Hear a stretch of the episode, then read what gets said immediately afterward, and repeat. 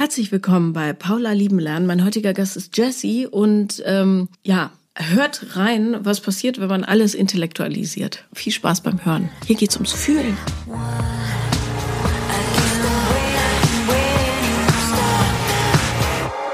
Herzlich willkommen, Jessie. Hallo, Paula. Ich habe ähm, das Kartoffelkissen auf meinem Schoß.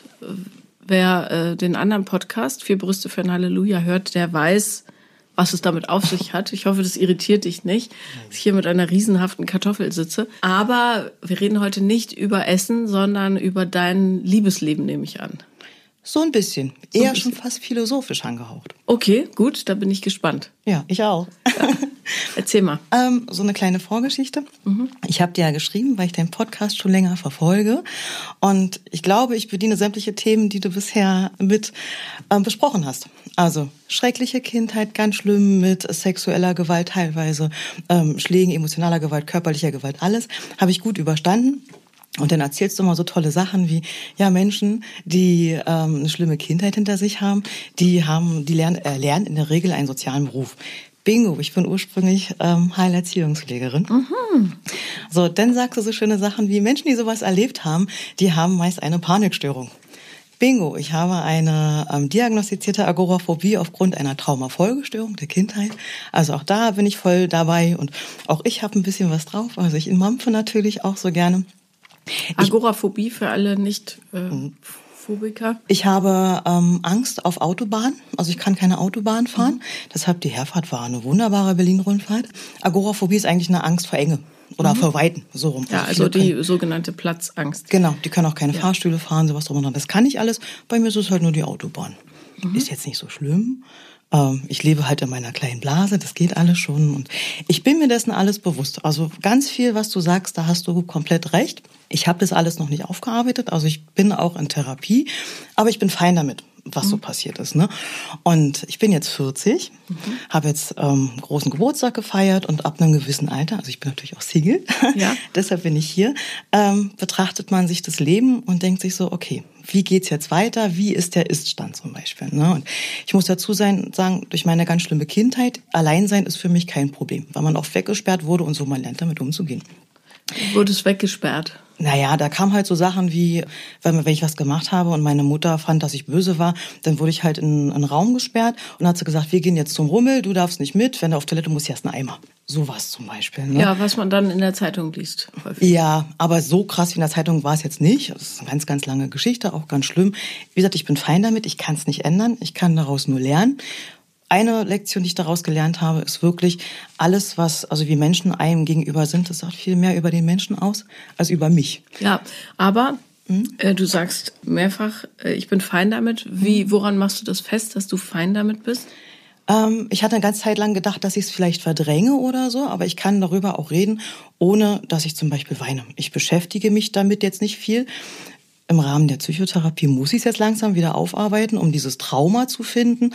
Mein Therapeut meinte, dass ich deshalb diese ähm, Agoraphobie habe, weil ich ein traumatisches Erlebnis in der Kindheit erfahren, erfahren habe, was ähm, noch nicht aufgearbeitet wurde. Wo ich dann sage, es waren so viele traumatische Ereignisse, ich weiß nicht, welches es ist.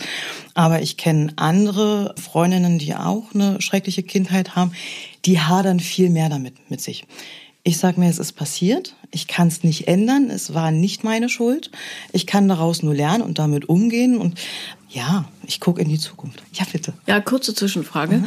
äh, weil mich das sehr interessiert. Es ist ja was anderes, ob man darüber intellektualisiert und sagt, mhm. pass auf, das ist passiert, weil und so weiter. Mhm. Und das hat es mit mir gemacht wahrscheinlich und es tatsächlich zu fühlen im mhm. Körper, weil äh, man weiß ja, dass ähm, gerade Traumata sich in den Zellen festsetzen. Mhm. Darum kann man das auch so gut weitervererben an die nächste mhm. Generation mhm. und und und. Und wenn du sagst, ich kann darüber reden, ohne zu weinen, geht mhm. bei mir sofort na, na, kleines Lämpchen an das wild Licht aussendet und sich im Kreis dreht. Mhm. Äh, aber das nur so. Ja, äh, also ja. natürlich, wenn ich in der Therapie sitze und ähm, darüber rede und dann, sag ich mal, die kleine Jessie sehe, wie sie einfach Opfer war und dieser Situation einfach ausgeliefert war, dann kommen ja auch die Tränen, weil es einfach eine traurige Situation war. Das ist mhm. ja, ist ja nicht schön zu reden. Also es ist einfach passiert und wie gesagt, ich muss damit lernen, umzugehen ich denke da nicht dauernd drüber nach oder so. Ja, es muss aufgearbeitet werden, das mhm. weiß ich. Ich habe natürlich auch daraus meine na, Folgen damit zu tragen, nicht nur das Trauma, ähm, dazu kam auch Mobbing. Also ich wurde in der Schule ganz schlimm gemobbt auch noch. Also kurzer Hintergrund, meine Mutter hat einen Schlaganfall mit 25, ist ähm, dadurch behindert gewesen, zu DDR-Zeiten auch noch. Und dann, als ich in die Schule kam, wurde ich ganz häufig gemobbt. Äh, angefangen hat's mit I, deine Mutter hat AIDS, fass uns nicht an. Ich gesagt, ey, meine Mutter hat nicht AIDS, die ist behindert. Ne? Aber dann kamen halt noch ganz viele andere Sachen, weil dann fängt man natürlich an zu fressen, sich dann so einen Schutzpanzer aufzufressen, so drum und dran. Ne? Und ähm, ja, dann hatte sie halt ganz viele Männer ich weiß auch gar nicht, wo sie die immer her hatte, ne? die sich natürlich auch an mir körperlich vergangen haben, also mich geschlagen haben, so drum und dran da habe ich auch irgendwann in Grenzen setzen müssen. Und ähm, was meinst du mit, da habe ich, äh, also mhm. du erzählst das so sachlich alles. Mhm. Was meinst du mit, du hast Grenzen setzen müssen? Also ja, aber wie kann man das als Kind? Naja, man lässt es erstmal jahrelang über sich ergehen, natürlich. Man wehrt sich nicht. Und als ich dann 13 war, äh, meine Mutter hat mich regelmäßig mit so einem Teppich ausklopfen. Kennst du diese Dinge? Ja. So aus Plastik geschlagen. Und als ich 13 war, habe ich gesagt, stopp. Und jetzt schlägst du mich nicht mehr. Ne? Ich habe ihr den echt weggenommen, weil das ging nicht mehr. Und dann hatte ich auch mal eine Situation, dass ein Mann von ihr besoffen in mein Bett kam und mich küssen wollte.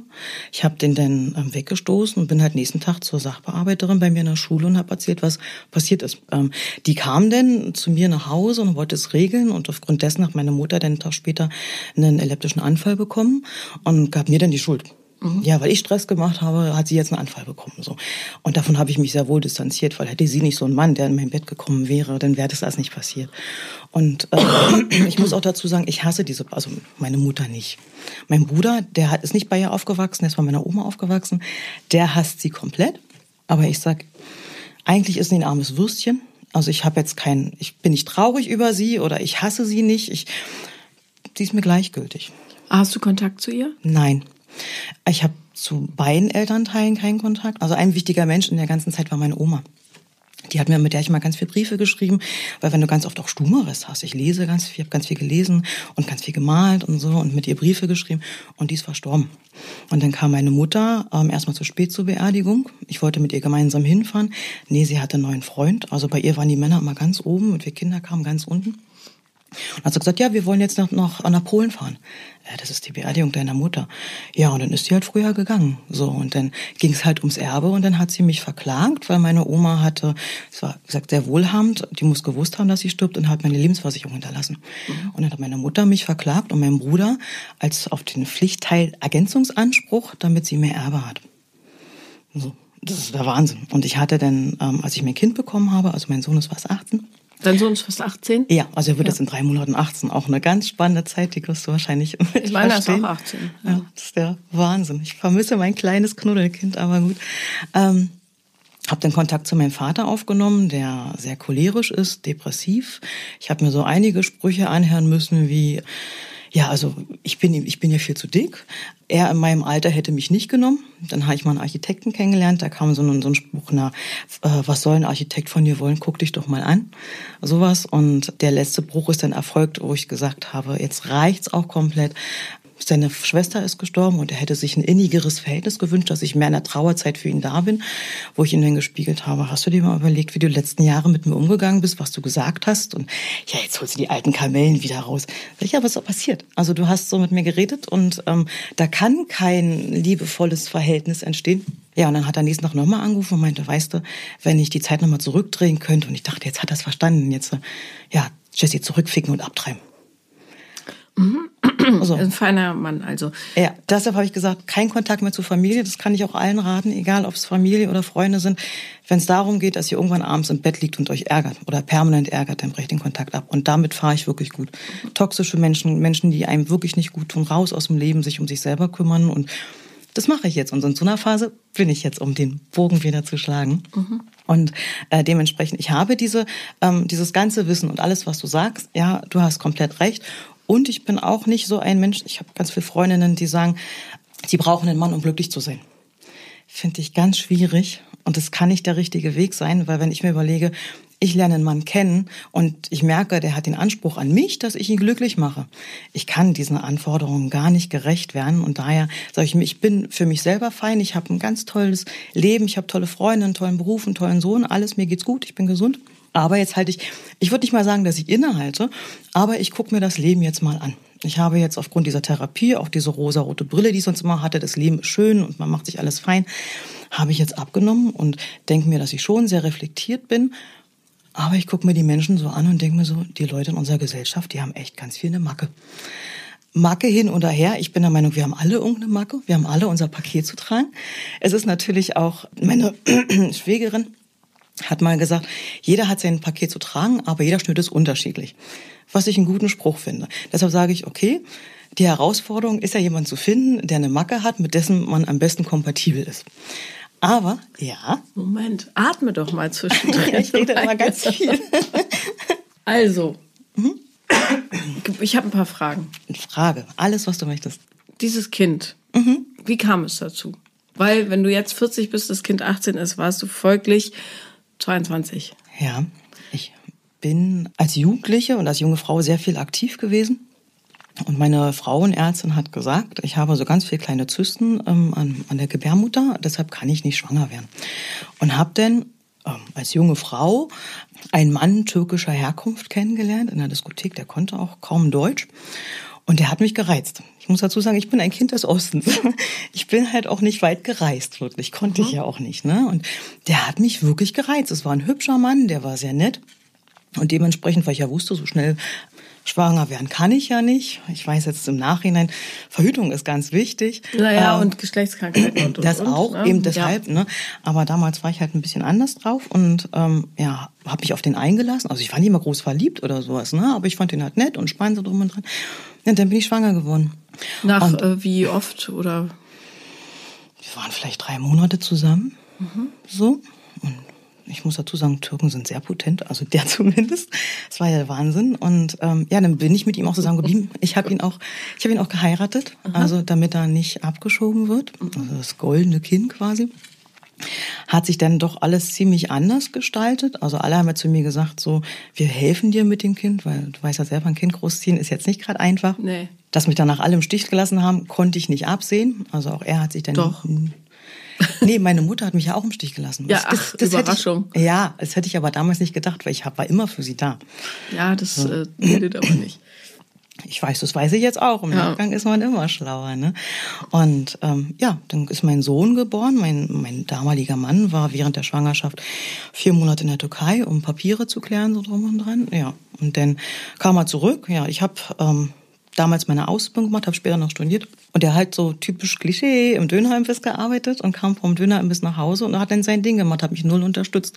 Der hat mich einmal geschlagen, auch da habe ich Grenzen gesetzt, habe gesagt, das machst du nie wieder, hat er auch nie wieder gemacht. Und ich habe mich dann auch getrennt, weil ich konnte auch nicht mal mit ihm schlafen. Ich habe mich geekelt vor ihm. Ich war einfach, ja, und dann saß ich da mit diesem Kind. Ja, habe es dann auch noch so gemacht, dass er keine Aufenthaltserlaubnis gekriegt hat wegen dem Kind. Dafür habe ich schon gesorgt.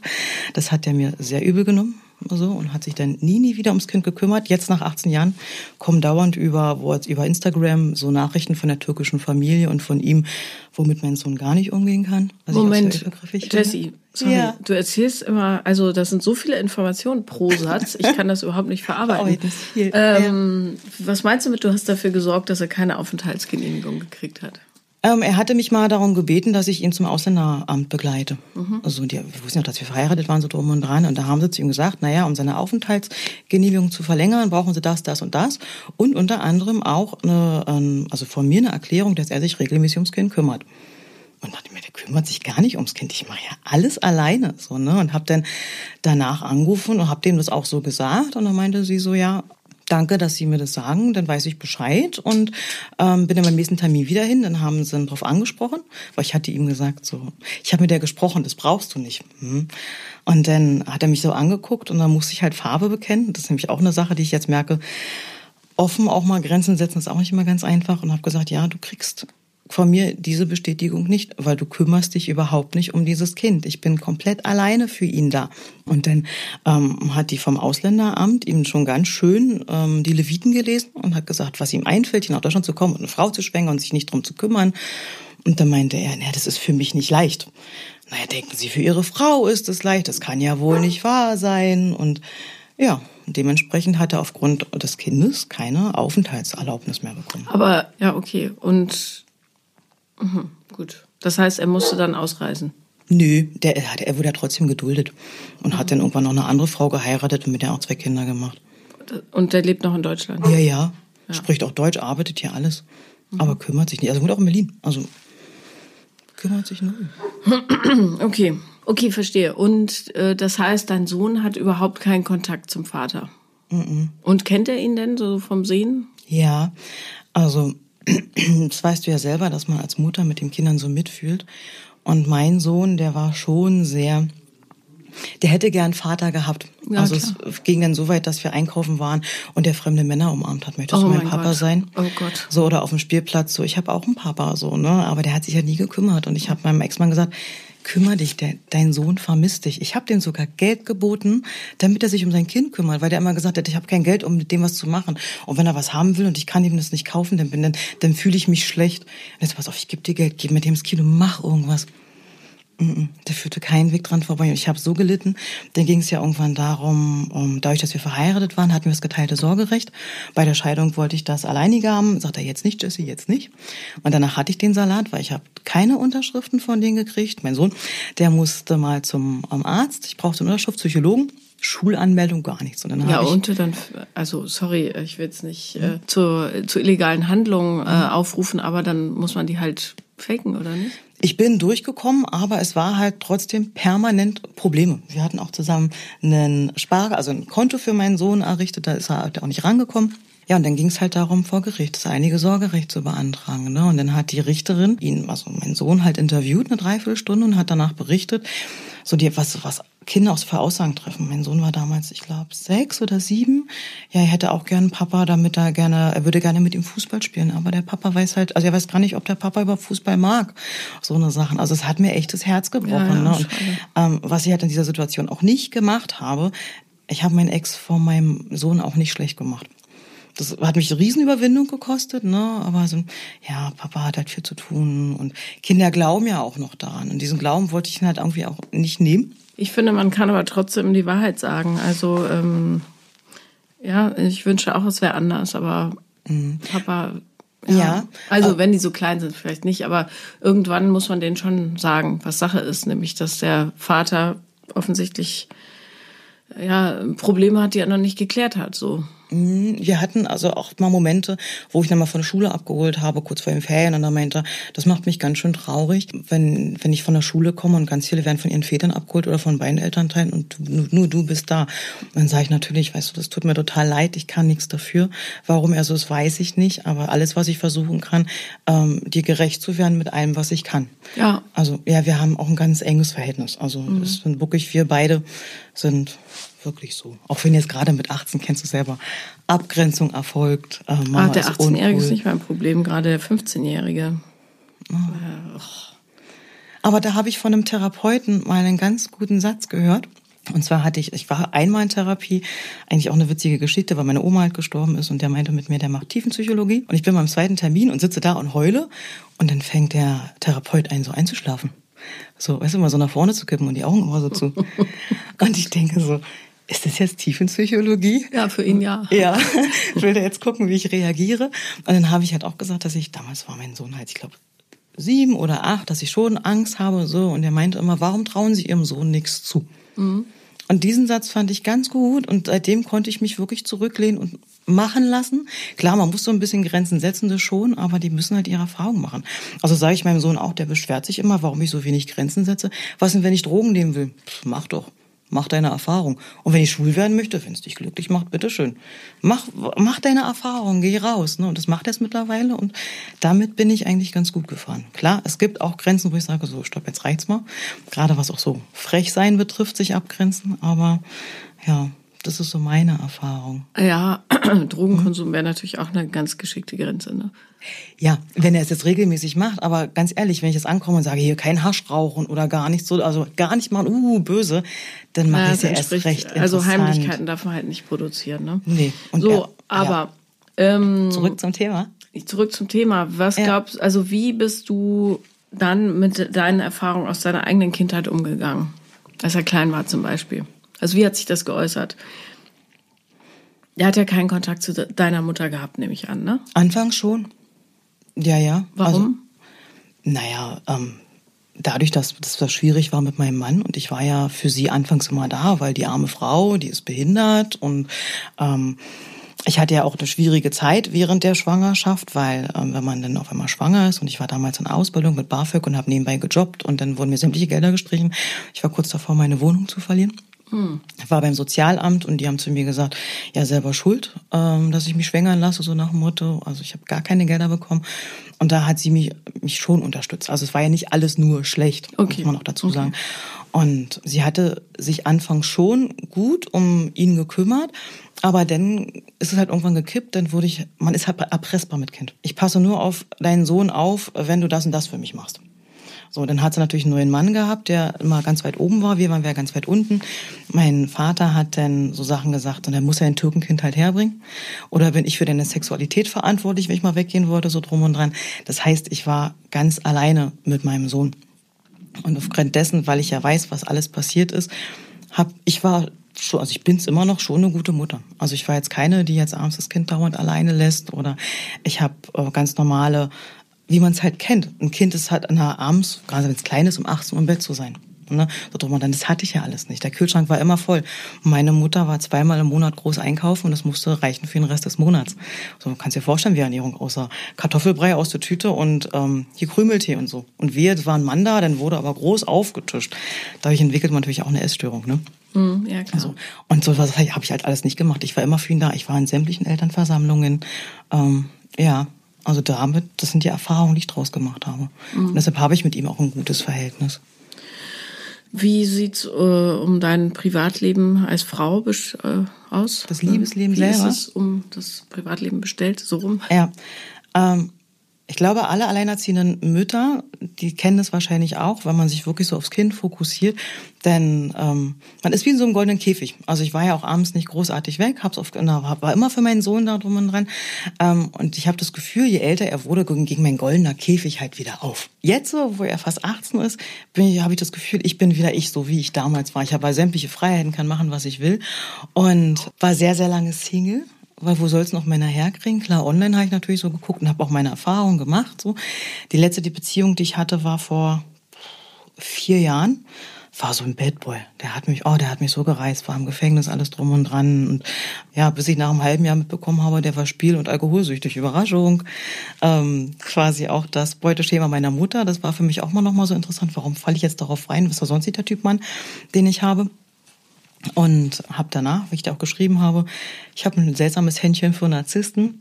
Narzissten sind für mich nicht die großen bösen Arschlöcher, sondern eher die kleinen Kinder, die Angst haben, verletzt zu werden und deshalb alle von sich stoßen. Äh, was ja stimmt grundsätzlich, aber das muss man ja nicht also es ist nicht die Aufgabe von der Partnerin, das nee, zu lösen. Nee, nee, ne? Und ich suche mir die auch nicht mit Absicht aus.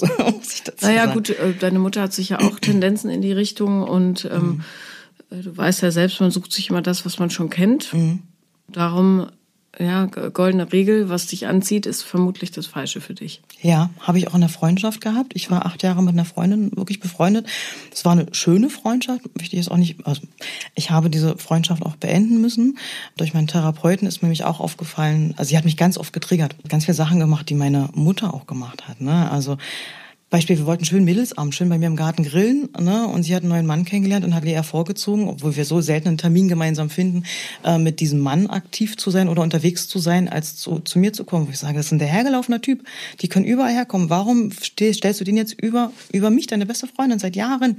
Ja, weil natürlich Männer wichtiger waren, ne? Und ähm, habe dann am Ende auch gemerkt, emotional, manipulativ auch mir gegenüber. Und mein Therapeut hat mir da die Augen geöffnet, weiblicher Narzissmus.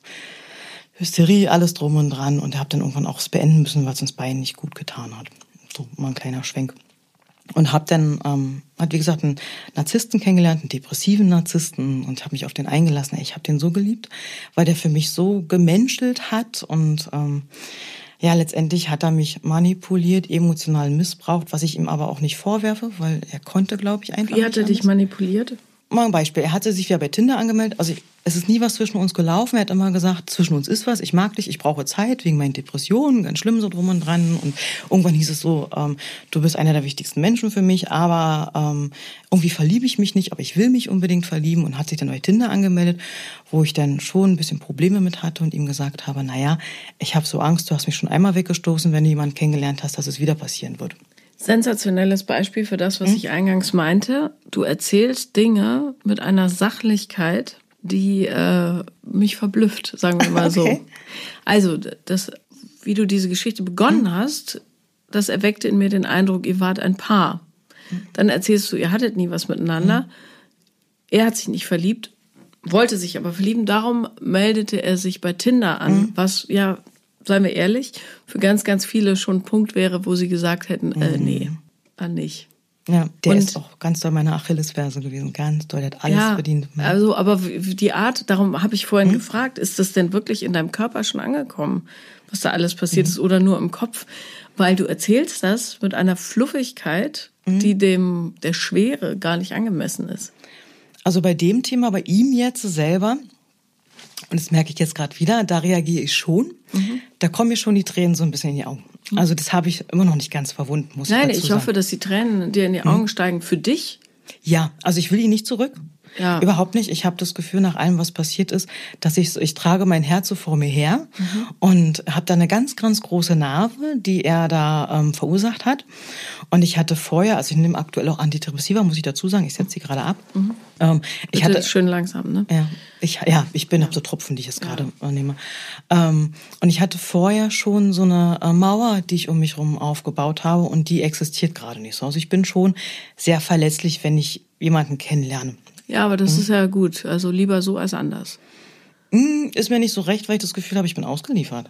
Ja, verstehe ich mit der Geschichte, aber äh, es wäre schon gut, wenn du nicht alles über den Kopf regelst, sondern mehr über das Gefühl zukünftig. Ich bin ein Bau, also auch wenn es jetzt sehr sachlich klingt, ich bin schon ein Mensch, der viel auf mein ähm, Bauch hört.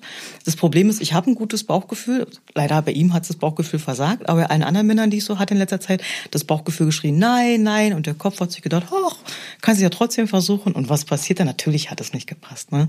Ähm, das ist eigentlich auch eine Erfahrung, Bauchgefühl, wenn Bauchgefühl nein sagt, dann, dann lass es einfach sein, weil es ist man sammelt seine Erfahrungen, aber sind wir doch mal ehrlich, irgendwie ist es auch Zeitverschwendung. Ich bin jetzt, werde jetzt auch nicht jünger. Also. Ja, also ähm, zurück zu dem Mann. Er hat sich auf Tinder angemeldet und dann. Mhm.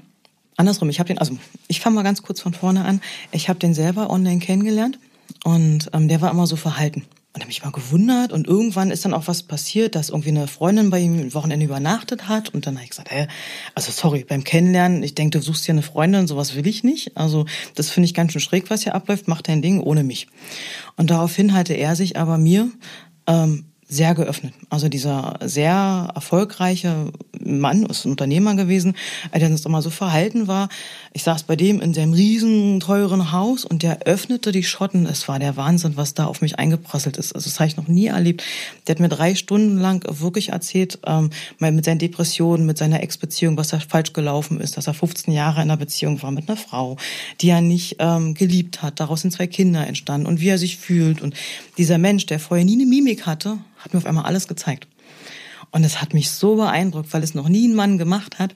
Er hat dann gesagt, pass auf, ich bin gerade in einer Phase aufgrund meiner Depression, ich muss zu mir selber finden. Was hältst du davon? Wir machen eine Kennenlernpause. Er muss sich um sich selber kümmern. Und dann habe ich gesagt, okay, muss ich erstmal drüber schlafen. Also da bin ich ja auch mal so ein Fan von, erstmal zurückzugehen, drüber zu überlegen und dann wieder rein in die Situation. Und habe dann gesagt, okay, ich finde dich toll, das hat mich beeindruckt, was du da gemacht hast und von daher gebe ich dir die Pause. Ich kann dir nicht versprechen, dass ich nach der Pause noch da bin. Ich gucke weiter und dann gucken wir mal. Und der meldete sich aber nach drei Wochen und dann haben wir uns immer wieder und immer wieder getroffen, so drum und dran. Und der meinte immer zu mir, ich brauche Zeit, ich brauche Zeit. Ich mochte den so gern, dass ich gesagt habe, ich kann das total nachvollziehen. Ich hatte kein Mitleid, aber ich hatte Mitgefühl und dachte, ich kann es total verstehen, nach dem, was du mir so erzählt hast. Ich gebe dir die Zeit. Ja, und irgendwann hatten wir. Kurze Frage. Ja. Was stand denn im Raum, was nach dieser Zeit passieren würde? Dass er, so klang es für mich zumindest, bereit wäre, sich auf mich einzulassen. Hat ja. er das jemals so ausgesprochen? Nee. Aber es war klar, dass wir uns halt in einer Kennenlernphase befinden ne, und wir uns daten. So, und dann geht man ja schon von aus, wenn man sich datet, wenn man essen geht und ganze, wir haben ja ganze Nächte miteinander verbracht. Also wir haben gequatscht, wir haben getrunken. Nur, nur redend. Ja. Aber sehr, du weißt selber, wenn man, wenn man redet, äh, man, wir waren schon emotional, das hat er auch gesagt, also so ganz eng aneinander. Und ich habe immer zu ihm gesagt, ich habe das Gefühl, wir sind so eng aneinander und da ist eine Scheibe zwischen uns, wir sehen uns und du traust dich nicht, diese Scheibe wegzunehmen. Und hat er gesagt, ja, du hast recht. Und, so. und wenn man so eine Gespräche hat, so eine, er hat mir seine tiefsten Ängste vertraut, das schafft eine Bindung, eine soziale Bindung, das ist der Wahnsinn. Und deshalb habe ich immer wieder gesagt, du bist mir wichtig und ich gehe das ein. Ich bin ja auch oft mit meinen Gefühlen umgegangen. Dass du dich verliebt hattest. Ja. Und was hat er dazu gesagt? Er weiß selber nicht, ähm, was er so fühlt. Manchmal hat er das Gefühl, dass er das gar nicht mehr empfinden kann, aber er will das unbedingt. Teilweise, er ist ja auch geschwankt in seinen, äh, in seinen Aussagen, war ja auch noch. Es ist sehr, sehr kräftezehrend. Ich habe damals gedacht, ich habe so viel Scheiße in meinem Leben durch, ich schaffe das. Aber habe mir auf gut Deutsch gesagt die Finger an ihm verbrannt. Mhm. Wirklich. Okay, erzähl mal weiter, bitte. Ja, und dann, ähm, er war trotzdem damals die ganze Zeit auf Tinder und so unterwegs. Ich habe ihn gefragt, warum. Naja, aufgrund äh, seiner äh, ganzen Psychosachen muss er sein Ego pushen. Ja, und was ist passiert? Er hat eine kennengelernt, hat mich von jetzt auf gleich damals fallen lassen, hat mir, hat mir einen Anruf, also hat mich angerufen und so und so darf es nicht sein. Und was hat er genau gesagt? Es tut ihm leid, er möchte nicht zweigleisig fahren. Und der, diese Frau reizt ihn da total und er hat sie jetzt einmal getroffen und er möchte ehrlich mir gegenüber sein, weil ich ihm schon wichtig bin und so. Aber es war ja noch nicht das Ende. Ja, denke ich mir. So, und ich war dann, ähm, ich war wirklich am Boden. Und das hat mich, wie gesagt, das kommt mir Tränen hoch. Ja, das lass hat mir doch raus. Also. wirklich ein Ding gegeben und hab den ähm, drei, ich bin Monate ja froh, später, dass du weinst. ja, ich habe ja das auch ist- Gefühle, so ist es nicht. Ja, nein, aber weil das war diese Kaskade an ja, Kopfgeschichten, die du Ja. davor erzählt hast, raus. Nee, aber der hat ähm, mich wirklich, der hat mir echt ein Ding mitgegeben, kann man nicht anders sagen.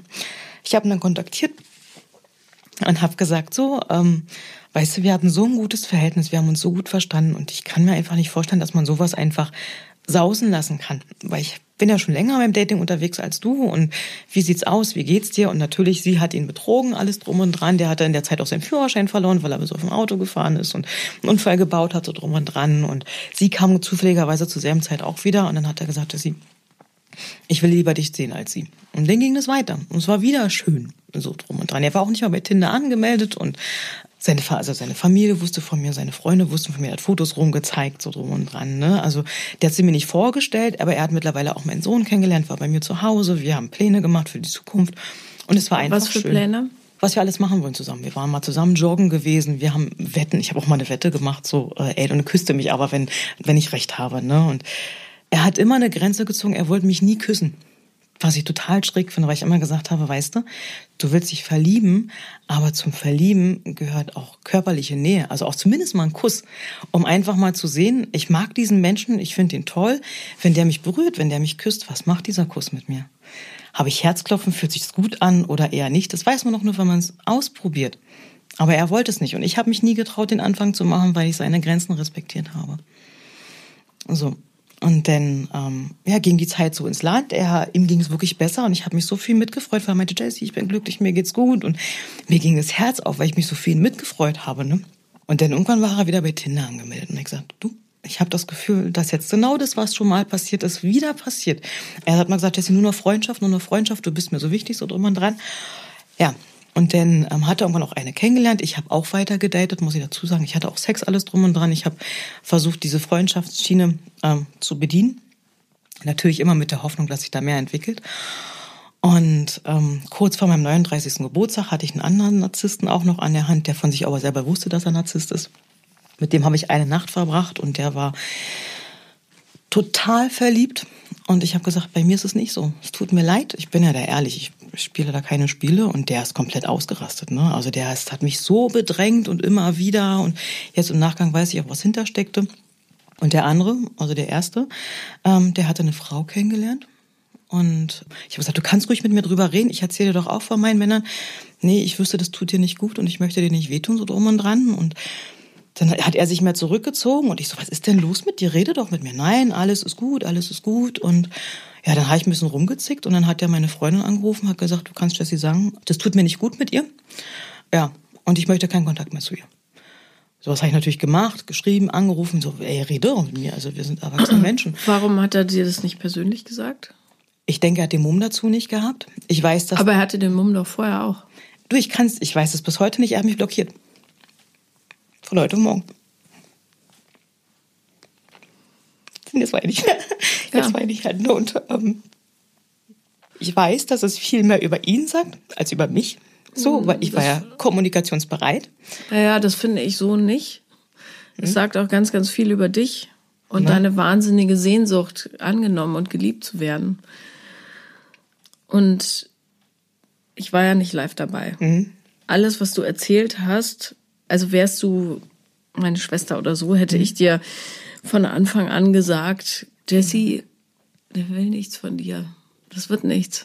Vergiss es. Der gibt dir jedes Zeichen dafür, dass es nicht diese Ebene ist, die du dir ersehnst. Aber deine Hoffnung war so viel größer.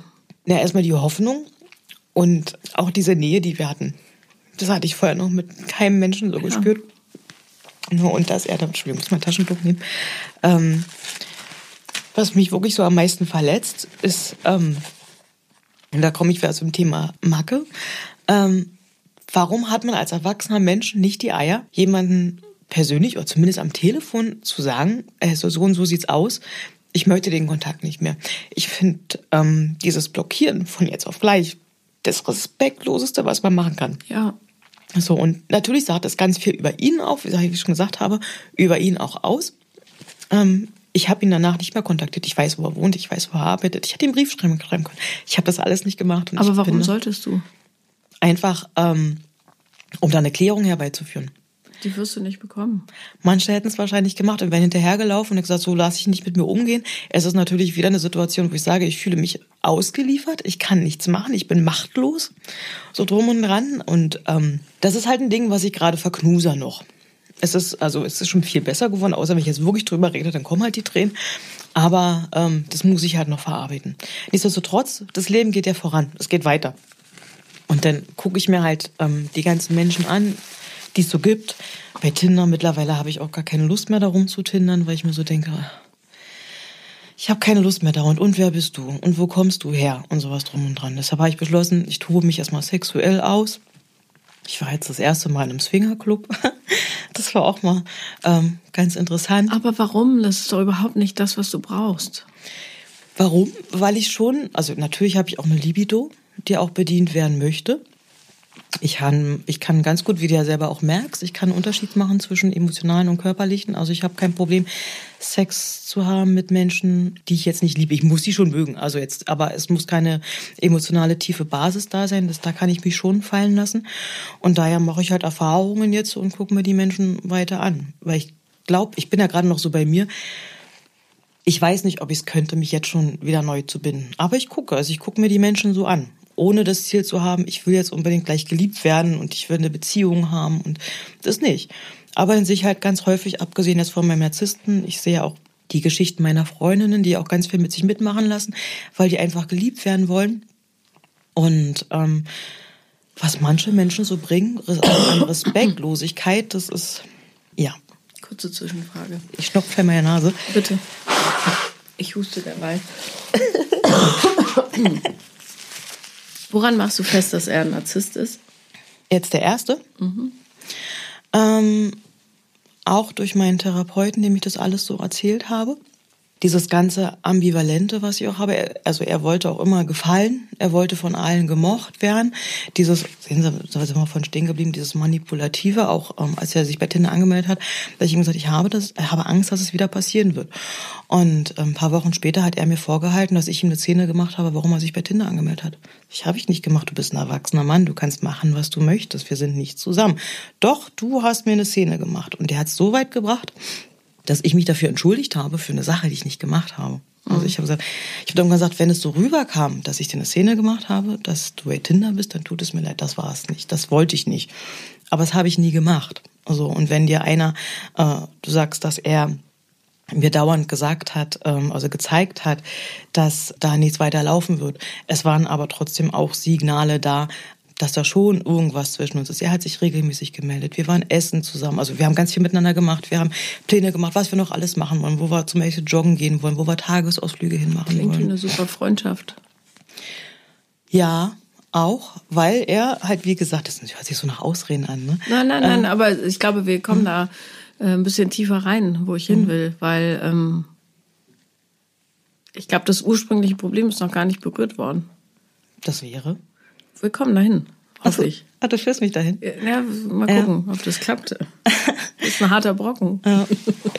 Hm, nicht mit Absicht. Ja. Ähm, nee, wir haben schon viel drüber geredet und ähm, natürlich, wenn man so einen gestörten Mann hat, ich habe zu ihm gesagt, weißt du, ich habe das Gefühl, du bist emotional gestört.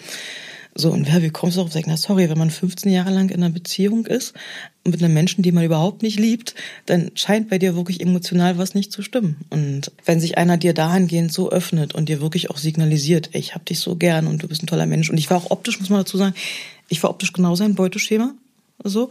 Ähm, und wenn man da so eine emotionale Nähe verspürt und der andere macht einfach dicht, weil er Narzisst ist, weil er Angst hat, verletzt zu werden, ne?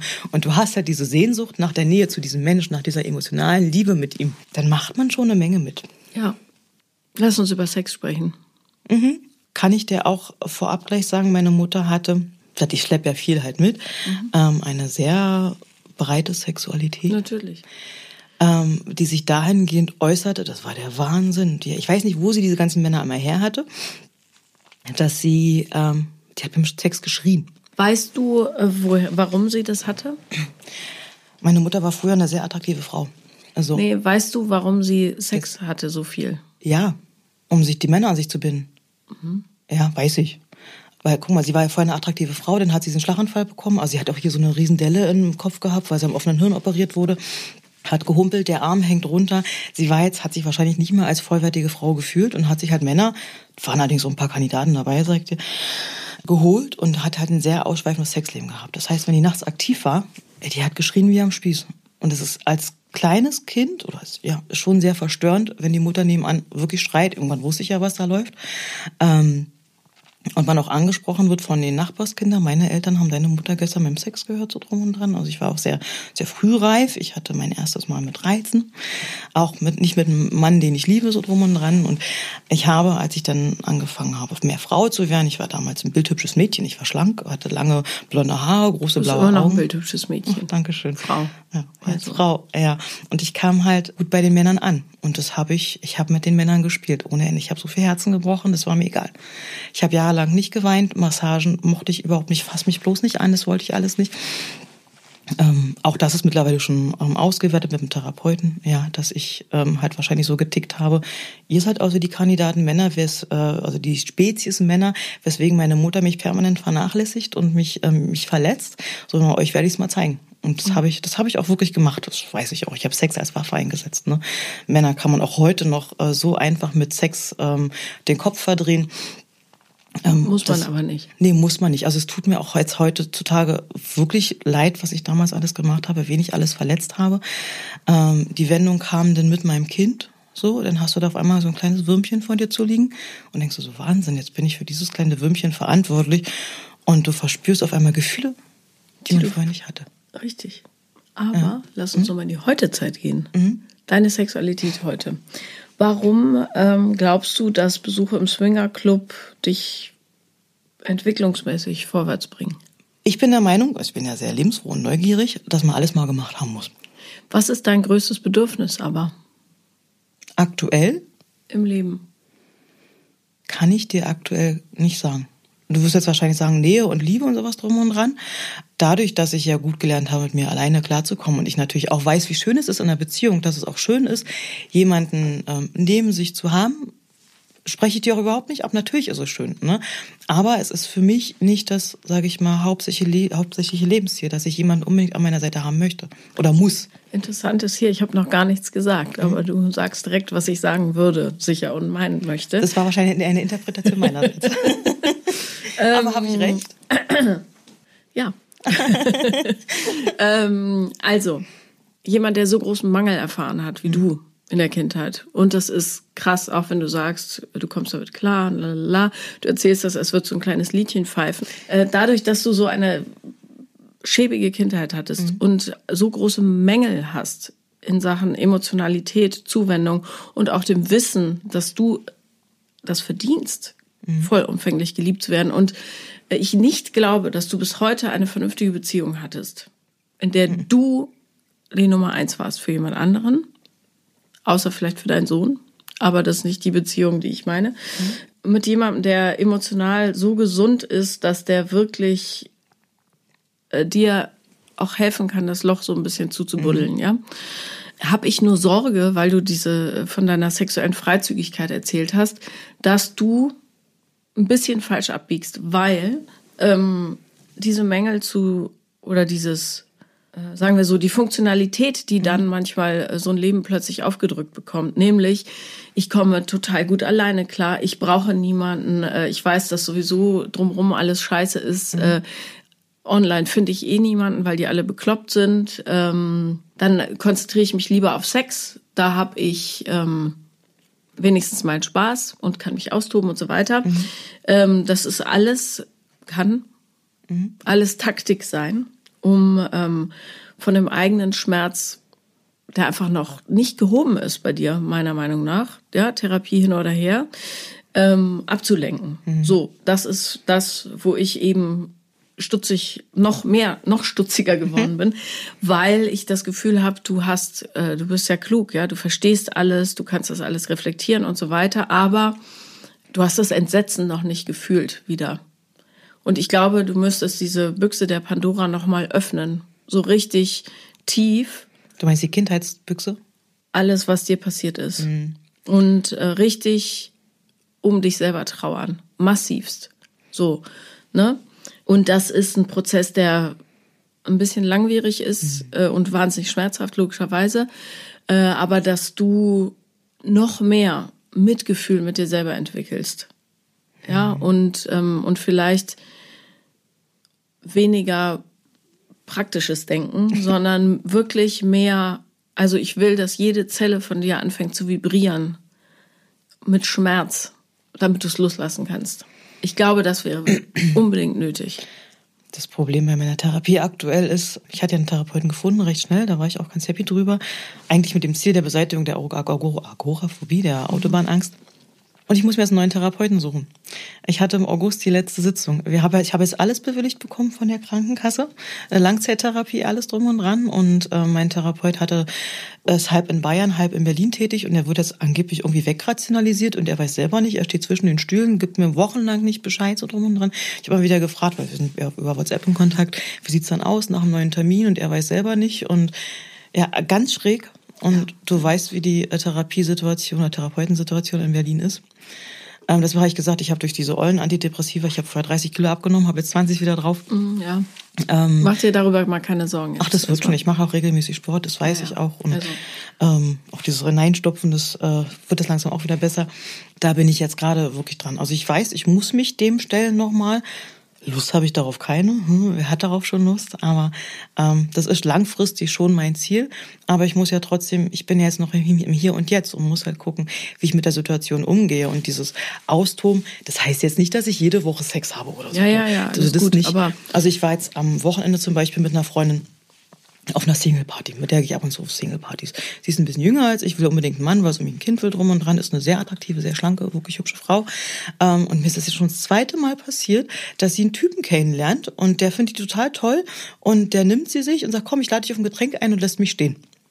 Sie hat mittlerweile schon 3,8 im Tee. Und ich sage, okay, ihr verzeiht das noch so ein bisschen. Aber als Mann, wenn ich jemanden kennenlerne, äh, sorry, dann will ich mich doch von meiner besten Seite präsentieren. So. Ja, aber ähm, weißt du, wenn du auf einer Single-Party bist, dann wirst du ja nicht Single- und BFF-Party haben. Dafür hat man Wingmen, die dann übernehmen, quasi die Freundin, die sonst stehen. Ja, die haben mich auch stehen lassen.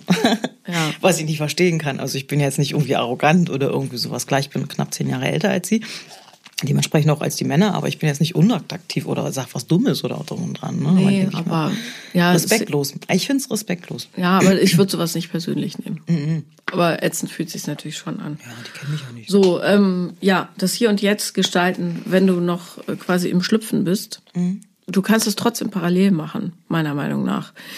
Du musst bloß das Tempo rausnehmen. Bei allem. Das Tempo ähm, bei genau was? Bei fangen wir beim Reden an. Ja. Ja? Wahnsinn, ne? Ja, also Wahnsinn, aber vor allen Dingen glaube ich, dass du dich selber dabei nicht mehr hörst, wenn du so mhm. schnell und so viel Worte rauspresst. Mhm. Und so läufst du halt immer ein paar Schritte vor dir. Mhm. Und das, was eigentlich nötig wäre, läuft dir hinterher und ruft, warte, warte auf mich. Mhm. Und du sagst, Moment, ich kann nicht, ich muss noch die Geschichte erzählen, Damm. Also, gut wäre, ja, und ähm, ich nehme an, dass bei dir das Geld auch nicht fließt in goldenen Bächen, äh, eine Auszeit zu machen, erstmal um voll auf die Bremse zu treten. Die einfachste mhm. Methode dafür, und niemand macht das, ich verstehe das nicht, ist, sich in einem Kloster anzumelden. Die nehmen dich für eine Woche, für zwei Wochen, mhm. für drei, für sechs, kostet nichts praktisch. Mhm kannst jetzt keine Haute Cuisine da erwarten, aber und Abendessen gibt's richtig früh um 5.30 Uhr. Also pff, da muss man sich schon dran gewöhnen. Aber. In der Weihfasten. Ja, äh, nee, das Frühstück ist ebenso früh. Ach so, also, ähm, die, ich habe das total genossen. Ich war zweimal im Kloster mhm. und du hast eine unglaubliche Struktur. Ja, äh, ich bin nicht getauft. Ich bin auch nicht gläubig. Äh, das stört die aber nicht. Ich habe trotzdem im Garten mitgearbeitet und so weiter. Mhm. Ähm, und statt irgendwo am Strand rumzuhängen oder so, ja, wenn dein Junge versorgt ist für die Schulferien zum mhm. Beispiel, ähm, kann ich das total empfehlen. Mhm. Es kostet nicht viel, die freuen sich immer über frisches Blut und neue Geschichten und so weiter. Du bist in der totalen Selbstkonfrontation, ja, weil da passiert so viel nicht. Und dadurch, dass es so da gibt's keine Ablenkung und nichts. Mhm. Ne? Und das ist der totale Burner. Äh, also ich würde jetzt nicht in deinem Zustand ins Vipassana gehen, also wo du wirklich schweigst und niemand mit dir spricht, zehn Tage lang oder. Das ist eine Strafe für mich. Es wäre aber gut für dich. Aber das, da würden jetzt zu viele Gefühle hochkommen. Das wäre ein bisschen too much. Ähm, Im Kloster hast du immer noch die Gelegenheit, ähm, Gespräche auszumachen. Mhm. Bestimmte Schwestern sind dafür zuständig. Und die sind auch meiner Erfahrung nach sehr lebensklug und so. Und viele von diesen Klöstern sind in landschaftlich richtig tollen Gegenden. Also ich war am Tegernsee zum Beispiel oder in, in der Nähe von Augsburg auf dem Land. Es da geht's denn für mich mit Bus und Bahn hin. Ja, aber es war, genau, du kommst her. Das war wirklich eine wundervolle Erfahrung. Und bevor du jetzt versuchst, jeden Tag zu meditieren, was du wahrscheinlich nicht durchziehst, mhm ähm, wäre sowas eine gute Idee. Nur damit du mal merkst, was passiert, wenn du nicht die ganze Zeit Sachen obendrauf wirfst. Mhm. Ja, du bist momentan wie so ein Klamottenstuhl im Schlafzimmer, der eigentlich frei bleiben sollte. Und du wirfst aber die ganze Zeit Sachen drauf. Geht mhm. noch, könnte ich morgen nochmal anziehen und so weiter. Das Ding ist rappellvoll. Mhm. Hatte ich auch wirklich selber mal überlegt, weil mich ähm, das Thema Kloster auch schon so ein bisschen ähm, mal interessiert hat seltsamerweise habe ich das anderen auch schon geraten. Mhm. Hier, hast du nicht Lust? Geh doch mal. Ja, ich nehme das mal mit, weil du hast schon recht. Nicht nur, dass ich viel rede. Ich mache in meinem Alltag auch ganz, ganz viel. Also ich habe äh, den besten Job der Welt für mich. Ich habe da sämtliche Freiheiten, auch als auch wenn ich Beamtin bin und alles total spießig ist, aber mein Chef lässt mich machen. Und ich bin da richtig fleißig. Ich acker wie sonst was so drum und dran. Es macht mir mega Spaß, ne? Aber dieses Ausbremsen, dieses, das habe ich mich auch gesagt, das habe ich in letzter Zeit gemerkt dass ich irgendwie verlernt habe, ähm, wieder zur Ruhe zu kommen. Ja. So, mal pam, pam, pam, pam ist. Ja, genau. Ja. Also ich würde nicht mal sagen verlernt, sondern du hast es wahrscheinlich nie gelernt. Das kann auch sein. Ja. Und wenn du so viel ähm, Hintergrundrauschen die ganze Zeit anmachst, kannst du nicht, nicht hören und nicht sehen, was wirklich nötig ist. Mhm. Und ich glaube, dass, also ich finde es toll, dass du schon angefangen hast, das auszubuddeln, aber ähm, du musst für dich selbst und auch für deinen Jungen und vielleicht wäre eine Familientherapie auch gar nicht schlecht, mhm. den da mitzunehmen in den Prozess. Du musst ähm, unbedingt nochmal ran. Ich weiß. Unbedingt. Und ich glaube nicht, dass es sich vorher, also Sinn macht, rumzudaten. Zum Spaß ja. Mhm. Aber du musst erst wissen, wer du bist, damit du erkennen kannst, wen du brauchst. Ich habe auch gar keine Lust auf Daten, ne? Ja, gut. So. Und also ich habe es mal versucht und ich, ich habe auch, also ich komme auch ganz gut an bei Männern so, so ist ja nicht, aber ich habe keine Lust, ne? Lass mich alle in Ruhe. So. Du lieferst auch immer gleich eine Erklärung mit für alles, was du sagst. Kannst du mal sehen, über was ich schon alles nachgedacht habe? Ja. Oder äh, wie du versuchst, aus dem Fühlen rauszukommen. Ja, das kann Das sein. macht man nämlich äh, damit. Jetzt hast du mir Hausaufgaben mitgegeben. Ja, ähm, ich kann noch mehr, ähm, wenn du möchtest. Aber die Frage ist, ob du das durchziehen kannst, weil ohne Unterstützung ist das so ein bisschen schwierig. Aber ehrlich gesagt, ich würde, hätte gerne, dass du jeden Tag eine Mitgefühlsrunde für dich selber machst. Vielleicht, wenn du im Bett liegst.